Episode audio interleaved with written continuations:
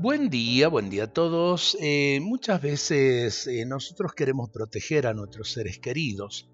Pienso especialmente en papá o mamá cuando sus hijos se van a estudiar a otro lugar o están eh, a lo mejor fuera de casa y es como que se quiere cubrir absolutamente la vida de ellos.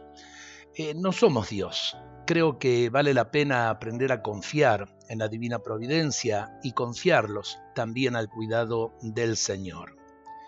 Aquí estoy otra vez ante ti, Dios mío, para pedirte por las personas que quiero. A veces pierdo la paz cuando me preocupo por ellos y temo por lo que les pueda pasar, pero es imposible tener todo bajo control. Por eso te ruego que mires sus dificultades, que los ayudes y los acompañes.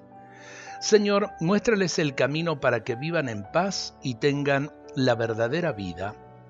Los dejo en tus brazos y me quedo sereno porque allí en tus brazos ellos están seguros y todas sus preocupaciones tendrán un buen fin. Tómalos, Señor, y no los abandones nunca. Amén. Qué lindas estas palabras y en estos días estuvimos compartiendo pensamientos de Víctor Manuel Fernández.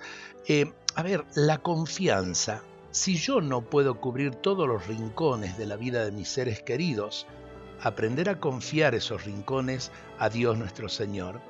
Y si por ahí la distancia nos preocupa, saber que el Señor está en todas partes y mi petición va al corazón del Señor y el Señor va a proteger a nuestros seres queridos que a lo mejor están lejos.